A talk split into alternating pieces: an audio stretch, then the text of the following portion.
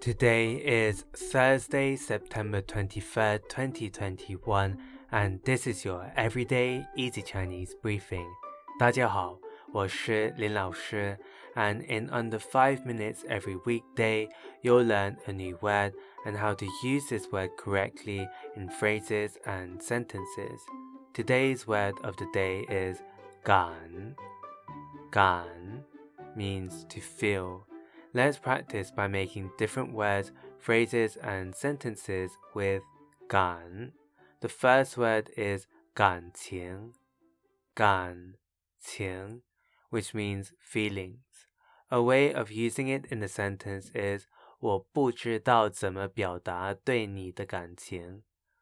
我不知道怎么表达对你的 感情。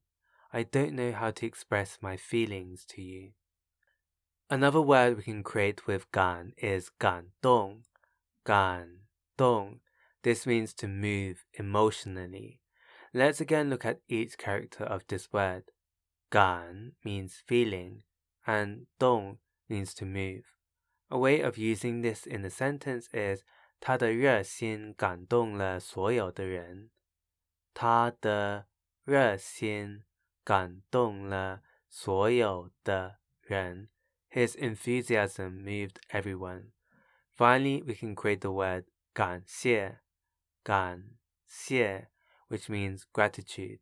The 谢 here means to thank. A way of using it in a sentence is 为了表达我的感谢，我请你吃饭吧。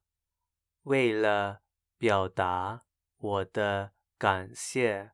我请你吃饭吧. To express my gratitude, I'll treat you to a meal. Today we looked at the word 感, which means to feel, and we created other words using it. These are 感情, feelings, 感动, to move emotionally, and 感谢, gratitude. To see this podcast transcript, please head over to the forum section of our website www everydayeasychinese.com, where you can find even more free Chinese language resources. See you again soon for more practice.